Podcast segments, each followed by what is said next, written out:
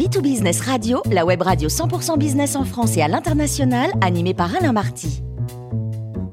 Bonjour à toutes et à tous, bienvenue à bord de B2Business Radio. Vous êtes 49 000 dirigeants d'entreprise abonnés à nos podcasts et on vous remercie d'être toujours plus nombreux à nous écouter chaque semaine. Aujourd'hui, nous avons le grand plaisir d'accueillir Yves Gégaud, délégué général du groupe de santé avec, ancien ministre et fondateur de la certification Origine France Garantie. Bonjour Yves. Oui, bonjour, euh, merci de m'accueillir. Alors Yves, aujourd'hui, euh, vous allez nous parler de la transparence des marges des produits importés. Oui, aujourd'hui, d'abord, je vais pousser un coup de gueule. Je ne sais pas si vous avez vu récemment, euh, le comité d'organisation des Jeux Olympiques a, a, a, sorti, a montré euh, la mascotte des Jeux Olympiques. Alors, c'est un bonnet phrygien euh, qui est joliment appelé Frige, un petit personnage tout à fait sympathique. Et on découvre à cette occasion que cet élément si symbolique d'un événement qui doit faire briller et rayonner la France est fabriqué en petite partie en Bretagne. Je crois qu'il y a 200 ou 300 000 exemplaires de cette mascottes qui seront fabriquées en Bretagne et plus d'un million sont fabriqués en Chine. C'est-à-dire que les visiteurs des Jeux Olympiques, les amateurs des Jeux Olympiques vont avoir une mascotte euh, made in China. Euh, parfaitement euh, déplorable, navrant. Euh, d'abord parce que je pense que l'industrie française était parfaitement capable de fabriquer des mascottes en nombre euh, conséquent pour faire face à cette commande. Je pense ensuite que symboliquement, faire fabriquer la mascotte des Jeux Olympiques de Paris en Chine, c'est quand même un, un, mauvais message à l'industrie. C'est envoyer un message qui consisterait à dire que l'industrie française ne serait pas capable de fabriquer ses produits en masse, d'autant plus que la mascotte va être vendue le même prix qu'une peluche faite en France.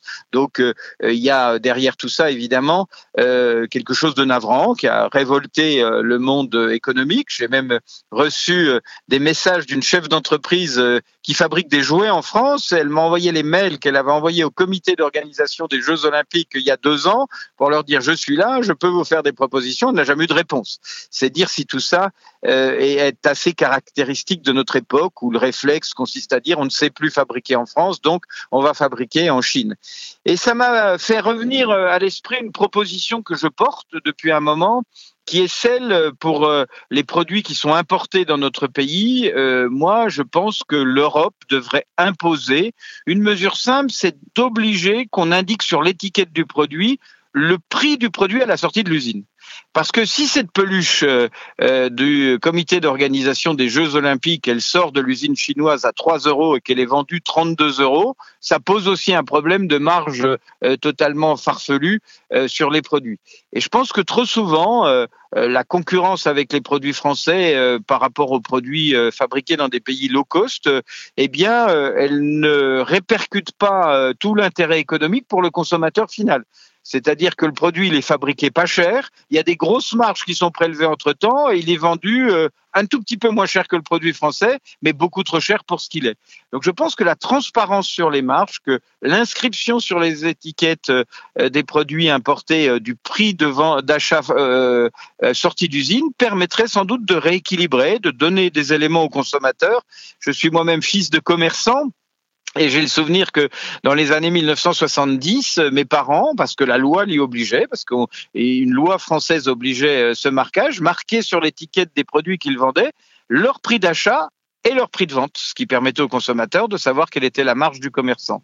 Eh bien, je pense que si on veut lutter contre la mondialisation, si on veut lutter contre le dumping d'un certain nombre de pays, il faut revenir sur cette logique et il faudrait faire en sorte que quand vous achetez une peluche chinoise ou une paire de chaussettes chinoises, vous sachiez à combien elle est sortie de l'usine et qu'indirectement, vous sachiez euh, quelle est la marge que se fait euh, euh, ceux qui l'importent et ceux qui la vendent. Moi, je suis un libéral, je suis pour que, évidemment, chacun gagne sa vie mais il y a aujourd'hui des distorsions et des exagérations qui sont mauvaises pour le consommateur, mauvaises pour le commerce, et puis mauvaises pour les usines françaises parce que c'est de la concurrence déloyale.